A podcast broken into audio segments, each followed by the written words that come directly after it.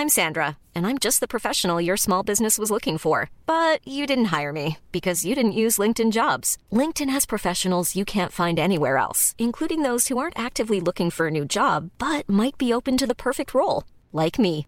In a given month, over 70% of LinkedIn users don't visit other leading job sites. So if you're not looking on LinkedIn, you'll miss out on great candidates like Sandra. Start hiring professionals like a professional. Post your free job on linkedin.com/people today.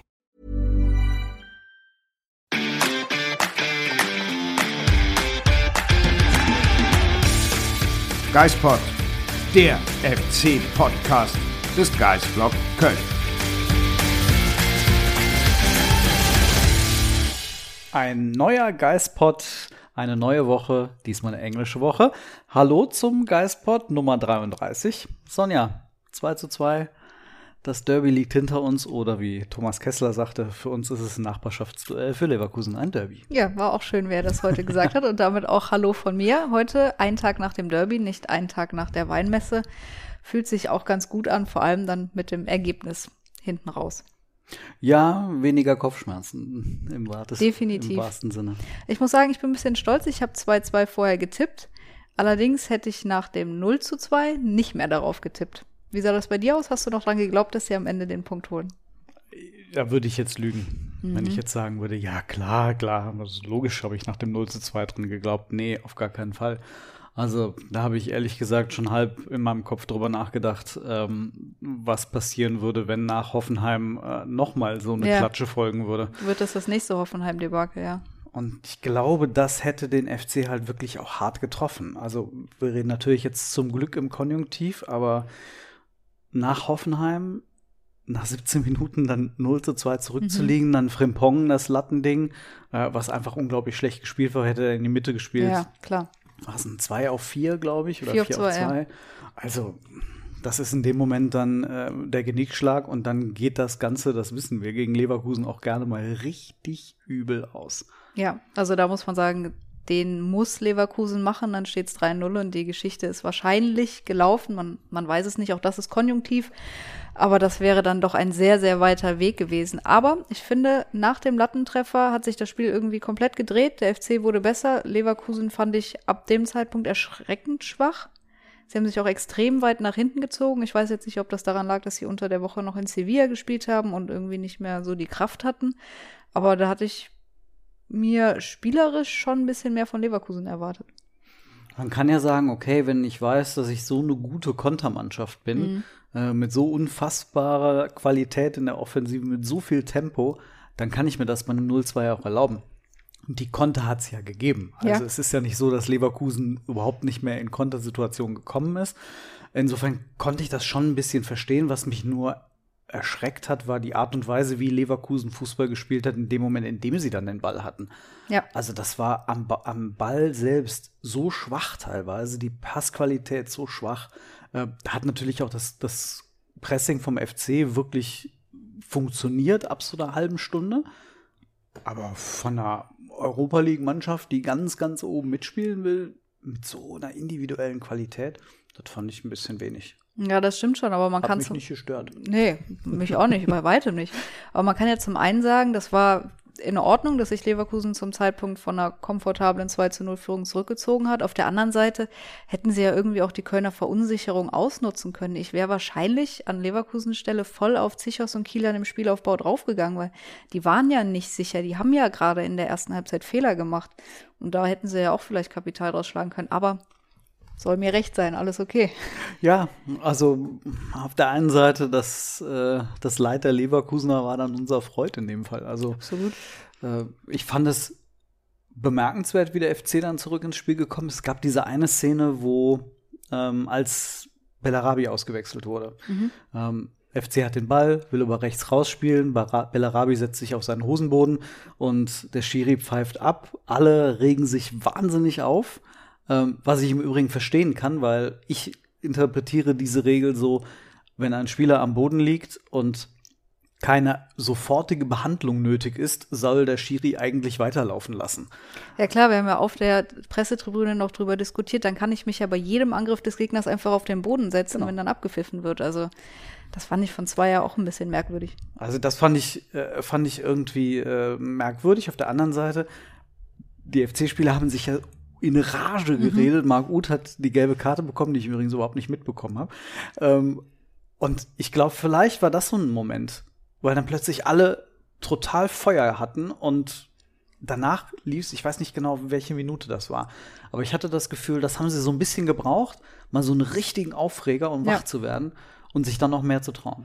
Es wurde ja dann auch viel, viel besser. Der FC hätte ja schon vor der Halbzeit den Anschluss machen können. Wir hatten den Kopfball von Modest, wir hatten die zwei Chancen von Hector, den einen Schuss aus der Distanz, wo Radetzky super hält, ja.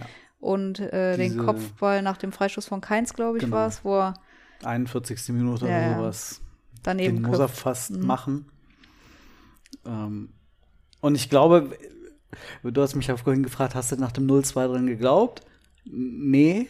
Ich glaube, wenn sie da eins gemacht hätten, hätte ich zur Halbzeit dran geglaubt. Aber selbst in der Halbzeitpause habe ich irgendwie gedacht, pff, also Leverkusen mit, mit den Kontern, irgendwann werden die halt das dritte machen und dann ist gegessen. Vielleicht wäre Leverkusen ja auch noch mal anders aus der Kabine gekommen, wenn der FC schon den Anschluss gemacht hätte. Ja. Und so hatte der FC aber trotzdem dann im zweiten Durchgang noch mal Glück, dass es nicht 0-3 stand, als ja. Schick dann, was war auch wieder eine Überzahlsituation oh. von Leverkusen, wo Timo da habe ich gar keine Worte. Was hat er denn da gedacht, was er macht? Also wir haben noch mal ein Standbild vorhin gesehen, das sah ja aberwitzig aus. Ja, also Schick war irgendwie, weiß nicht, 20 Meter vom Tor und Timo Horn war auf Höhe Elfmeterpunkt. Mhm. Also wirklich völlig irre. Ähm, aber gut, das war, irgendwer hat das beschrieben. Er wusste in dem Moment, in dem er da stand, wahrscheinlich nicht, wie er da hingekommen ist. Ja. Also er muss sich irgendwie komplett verschätzt haben. Äh, zumindest ist er nicht rausgegangen aus dem Strafraum, und hat versucht, Schick aufzuhalten. Dann hätte er noch rot gesehen. Also das war schon irgendwie Wahnsinn. Ähm, es ja. gab dann noch die andere Situation, über die äh, in sozialen Netzwerken diskutiert wurde, ähm, wie er bei dem zweiten Gegentor ausgesehen hat. Da kann man ihm keinen Vorwurf machen, weil Bellarabi aus zehn Metern abschließt. Ja. Ähm, was ich allerdings Wahnsinn fand, war, wie er spekuliert hat bei Frimpongs Lattentreffer. Mhm. Wenn Frimpong auf Bauchhöhe geschossen hätte von Timo Horn, wäre der Ball reingegangen. Ja. Denn Timo hat komplett schon gelegen, weil er dachte, es muss auf jeden Fall dieser Querpass kommen von dem wir ja alle gedacht haben, der kommt jetzt. Und äh, ja, hätte er quasi das Ding mitten ins Tor nageln können, weil der Torhüter sie schon verabschiedet hatte. Ja. Aber ähm, wollen wir noch mal über die Gegentore sprechen? Nicht unbedingt, aber sollten wir wahrscheinlich. Ja, was hat Toni Modest äh, in dem Moment wohl gedacht, als er diesen Pass zum zweiten Mal gespielt hat und Glück hatte, dass er beim ersten Mal nicht von Schick bestraft wurde? Das war ja mhm. wirklich kurz zuvor und genau die gleiche Situation irgendwie. Und dann haben sie es halt ausgenutzt beim zweiten Mal. Äh, Baumgart sagte hinterher, dass sie, dass, dass sie zumindest diese Überbrückungen auf die anderen Flügel wollten. Mhm. Vielleicht sollte Toni das anderen überlassen. Wenn ich das jetzt versuche, ja, diplomatisch auszudrücken. Man hat so, ein, so jemanden wie äh, Jubicic, der das ja eigentlich äh, auch von Berufswegen macht, äh, modest macht, wie man ja dann in der zweiten Halbzeit gesehen hat, andere Dinge von Berufswegen. Jubicic stand ja auch nur gefühlt zwei Meter neben ihm. Er hätte ihn auch einfach anspielen können. Genau. Ich meine, er wollte was fürs Spiel tun. Das hat man ihm angemerkt. Ja. In der ersten Halbzeit ist es halt komplett schief gelaufen. Ähm, ja. Danach hat man gesehen, warum er halt Mittelstummer ist und nicht Spielaufbau. Ja, das stimmt. Sechser und so. Und beim zweiten Tor hat man leider gesehen, warum Florian Wirz Florian Wirz ist und mit 18 Jahren A-Nationalspieler. Boah, war das abartig gut. Also das war sehr einfach. Einwurf auf Würz und eine Ballberührung, eine Körperdrehung und Schmitz steht da wie ein Schuljunge. Das ist Wahnsinn. Der Junge ist halt abartig gut, das muss man sagen. Er spielt halt im falschen Trikot. Das kennen wir, darüber wollen wir auch gar nicht mehr reden. Wir hatten auch schon mal irgendwann ähm, beim Rutenbeck-Podcast hatten wir auch mal die Frage, warum nicht auf Wirtz angesprochen wurde lass uns das Thema abhaken. Wir können es nicht ändern, der Typ ist nicht mehr da, er spielt jetzt woanders. Wer sich für Fußball generell interessiert, kann sich an ihm erfreuen. Mir fällt es schwer. Aber wir müssen jetzt nicht bei jedem Spiel wieder darauf hinweisen, dass er halt, äh, dass der FC Scheiße gebaut hat. Nur ein Wahnsinnsspieler. Wahnsinnsspieler, der aber auch, finde ich, im zweiten Durchgang abgebaut hat. Er hat auch eine riesige Chance vergeben, wo er einfach mittig auf Horn schießt. Das hätte er vielleicht in einem anderen Spiel gegen einen anderen Gegner besser gemacht, weiß ich nicht. Man muss dazu sagen, die hat er sich aber selbst rausgearbeitet, weil er auf der anderen Seite 70 Meter am eigenen Strafraum den Zweikampf stimmt. gegen Jubicic gewinnt. Und du mir noch sagst es auf der Tribüne, boah, der ist so krass. und dann halt fünf Sekunden später ist er halt auf der anderen Seite und äh, macht das Ding fast rein. Ja. Aber er hat das 2-0 eingeleitet. Das war aber in der Summe auch relativ aberwitzig verteidigt vom FC, oder? Baumgart, du hast das jetzt nochmal genau angeschaut. Baumgart hat das erklärt irgendwie, was da nicht gestimmt hat. Was war das genau? Also, Ja, Baumgart hat sich im Nachhinein gewünscht, dass Zichos nicht bei Schick bleibt, sondern den Schritt von Schick wegmacht und damit den Raum verteidigt, wenn ich es richtig verstehe. Damit Also der Pass nicht die- gespielt werden kann auf Andrich. die Lücke, die entsteht, also Kiel, äh, Schmitz wird aus dem Spiel genommen, Kilian muss rausrücken. Und dann hätte er sich quasi gewünscht, dass Zichos auf die Kilian-Position und Hector als Linksverteidiger, also dieses Durchverteidigen oder wie das heißt. Ja, genau. Hector war ja dann eh bei Schick. Genau. Ja. Das heißt, dass so jeder eine Position weiterrückt, weil Schmitz aus dem Spiel genommen wird. Ja. Und so kam dann die Lücke zustande zwischen Kilian und Zichos, wo Andrich, Ja, und dann, ja, das war ja nicht, nicht mal gut gemacht vom Andrich. Das war einfach nur Glück für ihn und Pech für den FC. Das war Ja. so ein typisches Ping-Pong-Tor irgendwie, aber trotzdem sieht's total blöd aus. Sieht total blöd aus. Hätte wahrscheinlich, wie Baumgart sagte, einfach wegverteidigt werden können. Und da kam dann der Punkt, bei dem ich sagte im Nachhinein, okay, da muss man mal dann genau hinhören, weil Baumgart sagt, zum wiederholten Male haben wir in der Anfangsphase so Dinge nicht gut verteidigt. Zum wiederholten Male haben wir uns an gewisse Absprachen dann nicht gehalten. Ähm, was kann er da gemeint haben? Was oder was? Wie hast du das verstanden? Er hat ja dann noch dazu gesagt, es wird schwierig, wenn die Spieler ihre eigenen Ideen entwickeln. Also ich glaube, Thomas Kessler hat es ja auch dann heute nochmal wiederholt, dass sich einfach nicht an den Plan gehalten wird. Mhm. Und das war in Hoffenheim ja dann irgendwann relativ deutlich zu sehen. Und da hat Steffen Baumgart ja auch von einem persönlichen Lernprozess für ihn gesprochen, dass er da dann auch Dinge anders, ich denke mal, moderieren muss oder andere Lösungen selbst finden muss und sie an die Spieler weitergibt. Ja, aber ich glaube, ein paar Mal hatten die Spieler auch am Sonntag ihren eigenen Kopf, gerade in der ersten Halbzeit. Ja, Kessler sagte, die Spieler sollen keine eigenen Ideen haben, sondern dem Plan folgen. Ne? Ja. Also die, natürlich keine Ro- Roboter sein, aber wenn man sich vornimmt, in dem Fall war das jetzt wohl so, man wollte über Außen spielen und konsequent über Außen spielen und nicht durch die Mitte versuchen zu agieren. Ähm, um da gerade, Andrich hat ja extreme, durch seine Aggressivität, so einen extremen Zugriff aufs Spiel. Das fand ich beachtlich. Der war mir zwar bei Union auch schon aufgefallen, aber jetzt stach er irgendwie noch mal mehr heraus, fand ich.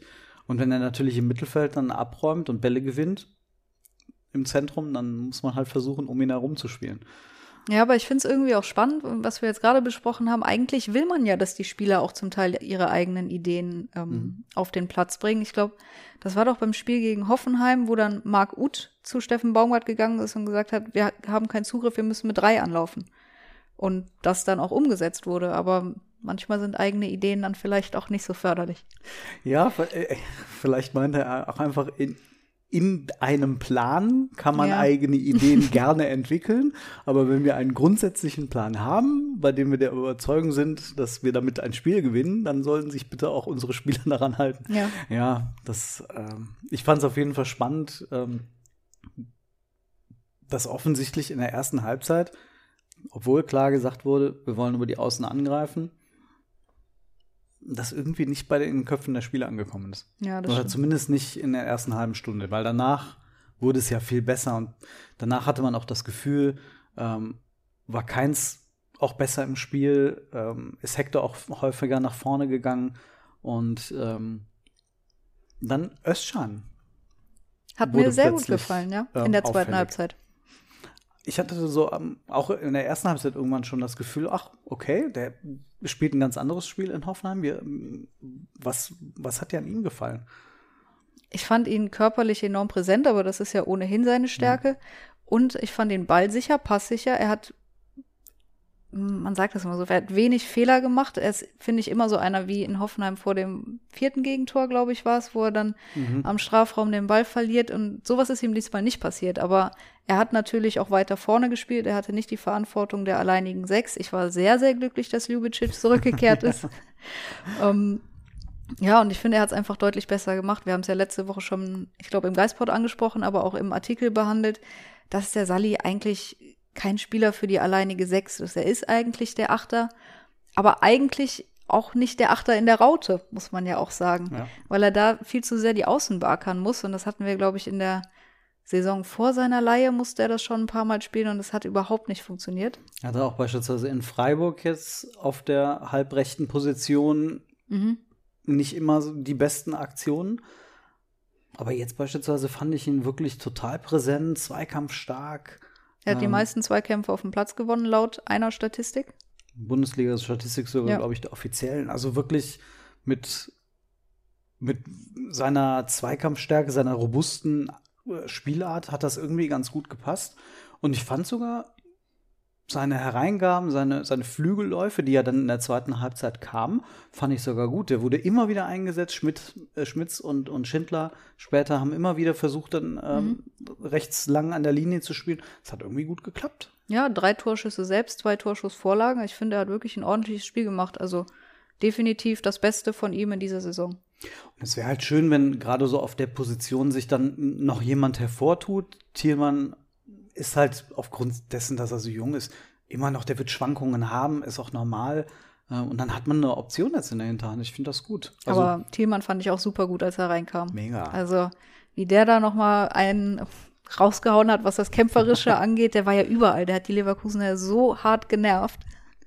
Ja, das, das hat er gut gemacht. Vielleicht wollte er dann halt doch zeigen, es gibt nicht nur Florian Wirtz. Ja, schade, dass er das Ding da in der dritten Minute der Nachspielzeit nicht einfach in den Winkel geknallt hat. Ach, das wäre ein Traum gewesen. Das muss man sich mal vorstellen. Das wäre der neue Marcel Risse gewesen. Ja, definitiv. Ähm, ja, 2 zu 2. Am Ende aber irgendwie so ein moralischer Sieg für den FC, oder? Kann man das ja, so sagen? fühlt sich schon so an und ich finde das ja auch irgendwie beachtlich, dass wir oder dass der FC aus einem Spiel gegen Leverkusen rausgeht, 0 zu 2 in der ersten Halbzeit zurückgelegen hat und man trotzdem so ein mini bisschen Enttäuschung spürt. Und das ist ja schon der Wahnsinn, wenn man noch auf die Daten des Spiels guckt. Der FC hatte mehr Ballbesitz. Der FC hatte die bessere Passquote, die deutlich bessere Passquote. Ähm, die Zweikämpfe waren ein bisschen zugunsten der Leverkusener, aber der FC ist mehr gelaufen als Leverkusen. Also ist fast in allen Statistiken vorne und wir reden immerhin über Leverkusen. Auch wenn man das als Kölner nicht gerne hört, aber die sind schon extrem gut. Also ich fand das, wir haben das ja in einem Text, haben wir das ja die äh, fast Markus Giesdolsche Qualität oder Nicht-Qualität bei Leverkusen genannt. Die Passquote unter 70 Prozent, was natürlich ein totales Lob für den FC ist. Ähm, das, das Gegenpressing, ähm, das sofortige Versuchen, den Ball wieder zu gewinnen, äh, Leverkusen unter Druck zu setzen, Ballwege zuzulaufen, also äh, Passwege zuzulaufen. Also das ist für so eine Mannschaft ist das echt ein Witz. Ja, ich habe mir noch eine spannende Randnotiz äh, notiert. Randnotiz notiert, auch gut. Aber so ist es. Und zwar reden wir immer davon, dass die Leverkusener diese schnellen Flügelspiele haben. Einer davon ist Musa Diaby. Der ist gestern 34,07 km/h gelaufen. Und äh, der schnellste Kölner, weißt du, wer das war? Also es, ich hätte jetzt auf, auf dem Platz getippt, Thielmann hinten raus, Schindler ist ziemlich zügig unterwegs. Wer noch? Ich hätte auf, Kilian und Jubicic. ja, ich hätte auf Ljubicic getippt, Mhm. aber es war Toni Modest. Ach komm. Und zwar mit 33,43 km/h, also nicht mal ein km/h langsamer als Diaby. Und das hat dem 33-Jährigen, glaube ich, kaum jemand zugetraut. Okay. Chapeau. Also Ich weiß jetzt nicht. 33,4. Ja, ich weiß nicht, ob die Messung richtig war, weil im Schnitt bisher war er, glaube ich, bei 29 km/h, nicht im Schnitt, sondern bei seiner bisherigen Höchstgeschwindigkeit. Ja. Ah. Aber da, Oh, vielleicht war das dieser, dieser 70-Meter-Sprint. Irgendwann, da stand es, glaube ich, noch 2-1, glaube ich. Und dann ist er irgendwann bis zum eigenen Strafraum mal zurückgewetzt und hat mit irgendwem zusammen, ich weiß gar nicht mehr, wer das war, haben sie dann einen Zweikampf gewonnen. Das war eine großartige Aktion. ja, aber war das nicht sogar relativ am Ende schon vom Spiel? Mm, Ich habe es mir insofern in der Einzelkritik habe ich es mir aufgeschrieben, dass es vor diesem, vor dem 2 zu 2 gewesen sein muss, weil ich es nämlich hinterher rausgenommen habe aus Ach der so, Einzelkritik, okay. weil ich mich auf die beiden Tore Ja, ja. konzentrieren musste. Ja, die waren auch schon gut gemacht, wenn wir jetzt schon dabei sind, ne? Ja, Also Gut, beim 1 zu 2 fällt ihm der Ball vor die Füße und er schiebt den einfach nur rein. Da muss man auch den Tar mal fragen, was er da gemacht hat. Der meint, er könnte Nationalspieler sein. Ja, aber ist gut. halt Hamburger, ne? Ansonsten hatte Tar eigentlich bis dahin ganz okay gespielt, fand ich. Dann kann er das Ding ja vorher schon auf 2-2 stellen, mit Ja. exakt der gleichen Situation. Was hat er dann irgendwie bei The Da hat Zone er am Mikro Knoten- gesagt? Knoten im Bein ich habe gehabt, Angst ne? bekommen. Wirklich? ja. Das habe ich nicht mitbekommen. Das, das sah so wild aus irgendwie. Da wusste er irgendwie, hatte ich das Gefühl nicht, wie er seine Füße sortieren sollte. Ja. Aber dann das 2-2, das war ja eine Sensation. Großartig. Langer Einwurf, Schindler, Anderson und drin von Modesta. Kingsley Schindler nimmt sich einfach mal 35 Meter vorm Tor den Ball und wirft den da über.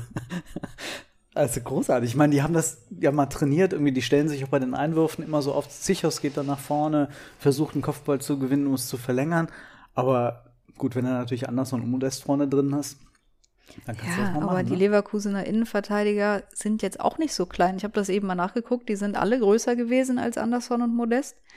Aber die Kölner haben das halt gelernt, die beiden Stürmer, die können das irgendwie. Ja, das, also, und das war auch so, dass, war es ein Zusammenspiel? Ja, war schon ein Zusammenspiel, war ja so gewünscht, war eingeplant. Und das war das erste Mal so richtig, dass die beiden auch zusammen gut funktioniert Ja. haben. Schön, das auch mal zu sehen. Wenn jetzt noch dieser Sebastian Andersson in der 90. Minute den Eckball reingeköpft hätte. Ach, war das auch so spät? Ich hatte auch nur geschrieben, Anderson Chance, aber ich wusste nicht mehr genau, wann das war. Das müsste auch 90. Verlängerung, ich weiß, äh, Nachspielzeit, irgendwie sowas gewesen sein. Also, ich glaube, das kam unmittelbar vor dieser Thielmann-Szene noch. Ah, okay. Ein Punkt, der mir noch aufgefallen ist, Stichwort Konterabsicherung. Wir hatten ja die eine oder andere Umschaltsituation von Leverkusen, wo wir alle mal die Luft angehalten haben.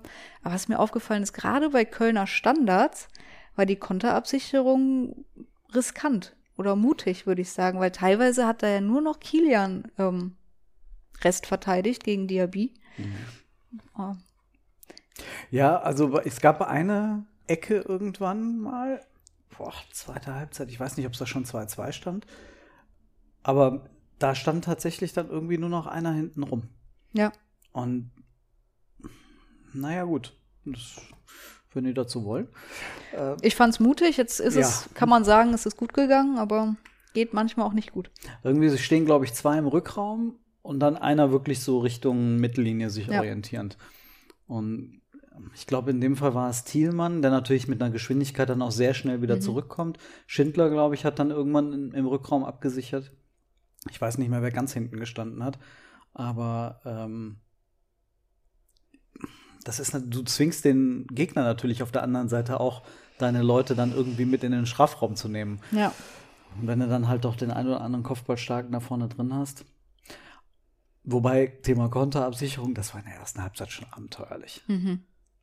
Boah, also da blieb einem ja wirklich mehrfach das Herz stehen.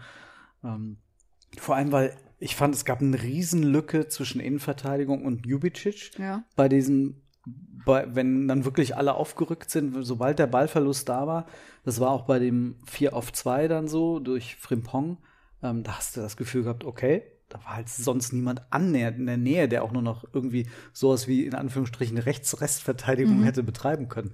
Also, aber Baumgart hat gesagt, äh, das kann auch mal passieren. Man fängt sich dann hin und wieder mal ein, wenn man etwas riskiert und vorne drauf geht. Ist vielleicht auch Teil dessen, was wir eigentlich dann mögen, wenn wir den FC gucken. Ja. Wie siehst du denn Baumgarts Entscheidung, ähm, Meret nach Hoffenheim draußen gelassen zu haben und Kilian reingebracht zu haben? Also ich fand Kilian grundsätzlich die richtige Entscheidung, weil du gegen Schick auch jemanden haben musstest, der körperlich das auch mitbringt. Ähm, hat das immer wieder gesehen, dass die beiden sich dann gebettelt haben, bis dann Schick verletzt raus musste. Ich fand Kilian erstaunlich unsicher. Ähm, aber grundsätzlich, was nur seine Person angeht, also unabhängig davon, wer rausgeht, fand ich es richtig, Kilian zu bringen. Okay. Aber du hättest Meret wahrscheinlich gerne nochmal gesehen. Ja, weiß ich gar nicht. Ich finde es halt schwierig.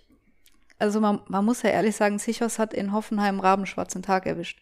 Ja. Und ähm, wir sprechen dann immer vom Leistungsprinzip und es war jetzt auch nicht das erste schwierigere Spiel von Sichos in dieser Saison. Aber an ihm scheint einfach kein Vorbeikommen zu sein. Oder Steffen Baumgart, habe ich jetzt nicht das Gefühl, setzt ihn nicht auf die Bank.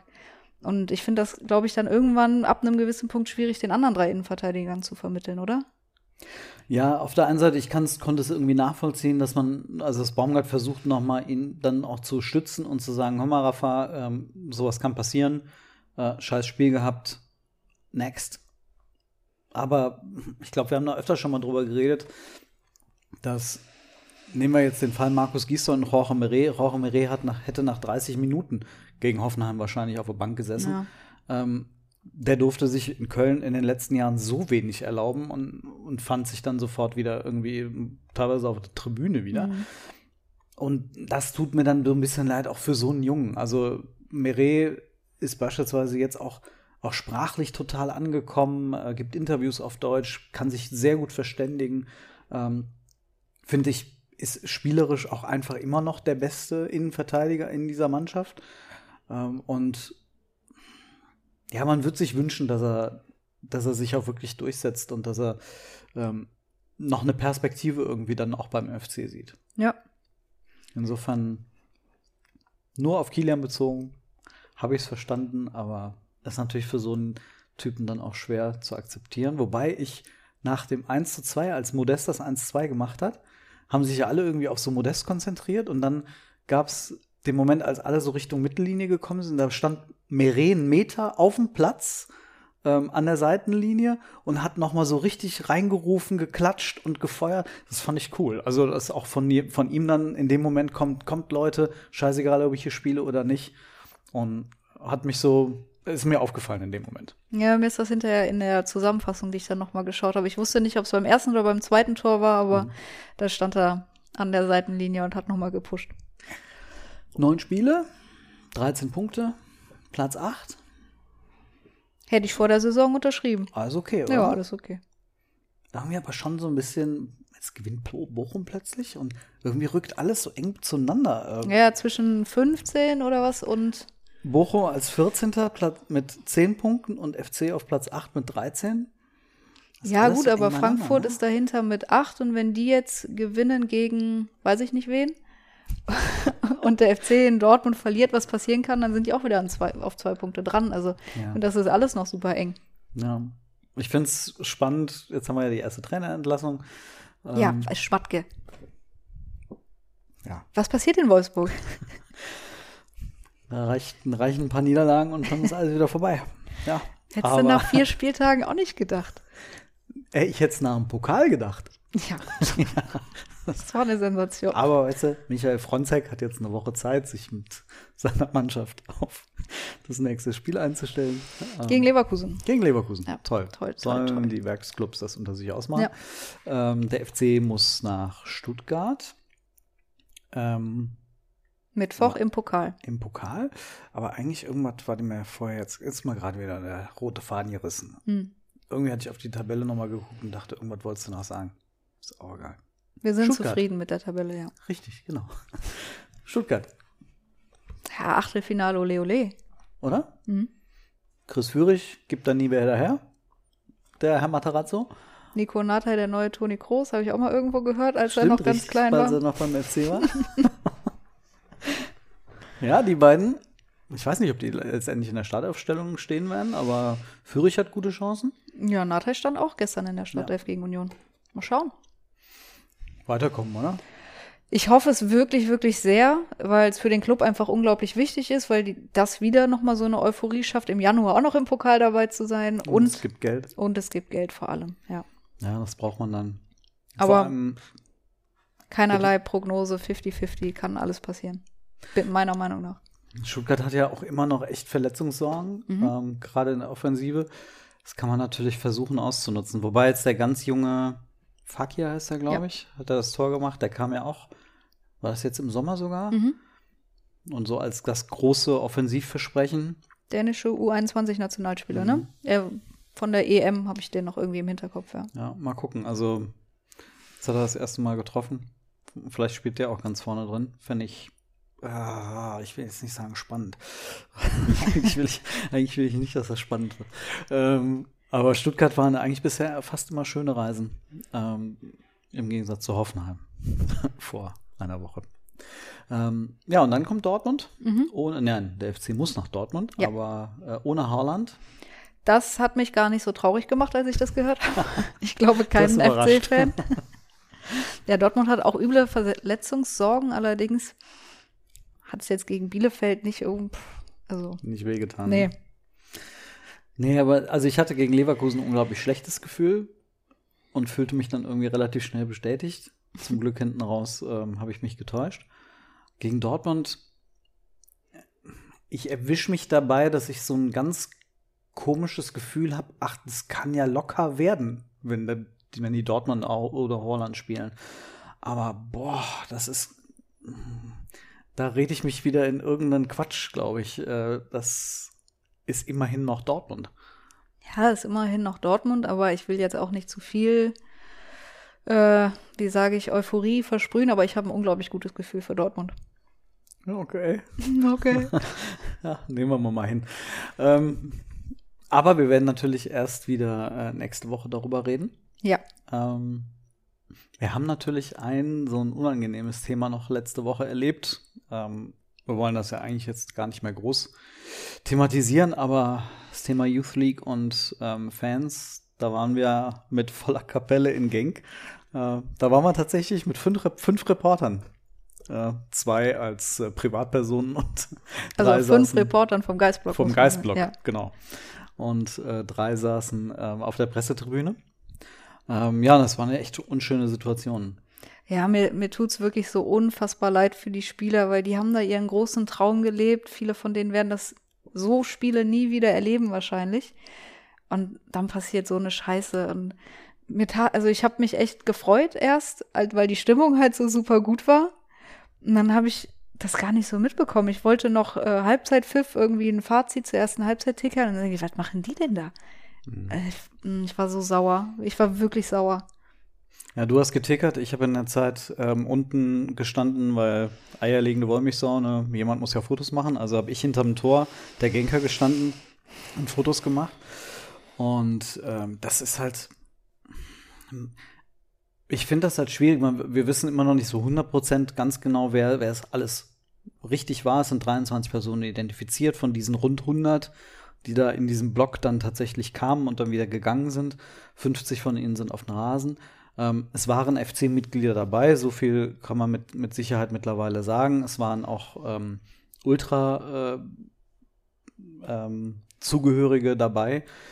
Man hat jetzt anderthalb Jahre durch Corona von den Ultras ähm, ganz viele tolle Sachen gehört. Die haben sich Ja. sozial engagiert, ähm, nicht nur innerhalb Corona, äh, Obdachlosenhilfe, aber dann beispielsweise auch Fluthilfe. Das fand ich super. Und wir eigentlich haben uns ja alle nur darauf gefreut, sie dann irgendwann mal wieder im Stadion zu sehen. Ne? Und die erste Aktion, die erste sportliche Aktion ist halt das in Genk. Und das ist, ich, da fehlen mir echt die Worte. Ja, kann ich nichts erwidern. Ich, wie gesagt, ich kann nicht mehr sagen, als, ich, dass ich, als dass ich es unglaublich schade finde und traurig. Und ich habe dann auch immer so viel Mitgefühl irgendwie, weil ich mir vorstelle, wie das für die Ordner vor Ort gewesen sein muss, weil wir sind da ja auch durch ja, den Gästeblock als Pressemitarbeiter reingegangen und haben unseren 2G-Nachweis gezeigt und ich glaube nicht, dass die 100, die da den Block gestürmt hatten, die hatten ja A, keine Tickets und die werden wahrscheinlich auch nicht nett ihren 2G-Nachweis gezeigt haben, sondern die werden einfach die Ordner überrannt haben. Und, die dabei waren einfach die- so nett. Das war wirklich ein, älterer Herr hat immer noch so nur Witze gemacht Ja. mit dem goldenen Bändchen, das man brauchte. Und So auf diesem belgischen Deutsch irgendwie. Das war, es war einfach so nett. Und dann tut mir das so leid, wenn dann, ja, die Kölner kommen und sowas passiert. Ich, ich weiß noch nicht, irgendwie zwei Sitze weiter von mir. Wir saßen da ja nicht wirklich in einem Medienbereich. Also neben mir saßen dann auch Genker-Fans. Da war eine ältere Frau, die mir dann erzählte, oder nicht speziell mir erzählte, aber an uns Deutsche gerichtet, erzählte, ähm, sie sei aus Paderborn, aber sie würde in Genk wohnen. Und ihr wäre das ja von vornherein klar gewesen, die Kölner, die wären ja so ein asoziales Pack. Und das halt aber auch so beschuldigend an uns gesagt, wo ich mir denke, sorry, ich habe hier überhaupt nichts mit zu tun. Ja. Ich will auch jetzt nicht mich bemitleiden, gar nicht. Aber diese ganze Szenerie war einfach so tragisch für die 20 Spieler da unten vom FC. Ja, das ist im Grunde wieder auch so eine von dieser Dame dann so eine Verallgemeinerung, wie sie ja jetzt auch nicht passieren darf. Ne? Also ich glaube, gerade Corona hat dazu beigetragen, dass die, dass diese aktive Fanszene, dieser Begriff ist ja in sich schon schwammig genug, aber äh, dass diese Fanszene auch ineinander zersplittert ist und man aktuell überhaupt wirklich nicht gar nicht weiß, wer jetzt wirklich aktiv dabei ist, wer vielleicht sich ein bisschen abgesondert hat, welche Gruppen noch so komplett intakt und, äh, und aktiv beteiligt sind. Das wird man halt im Laufe der, der Monate erst feststellen, aber die Aktion hat halt ähm, wieder dazu geführt, dass in den Diskussionen das Ganze wieder sehr verallgemeinert wurde.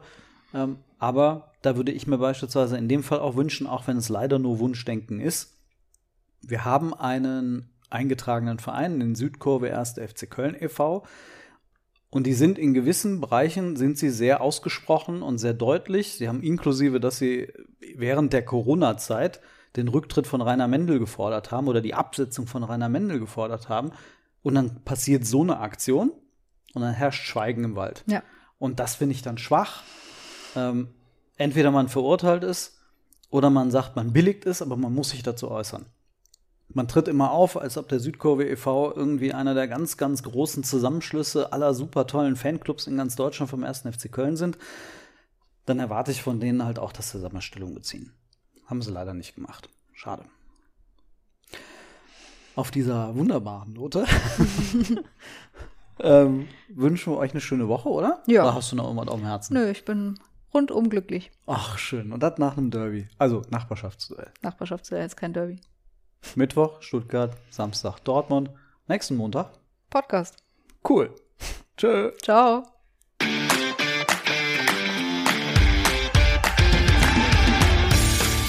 Geispod, der FC-Podcast des Geistblog Köln.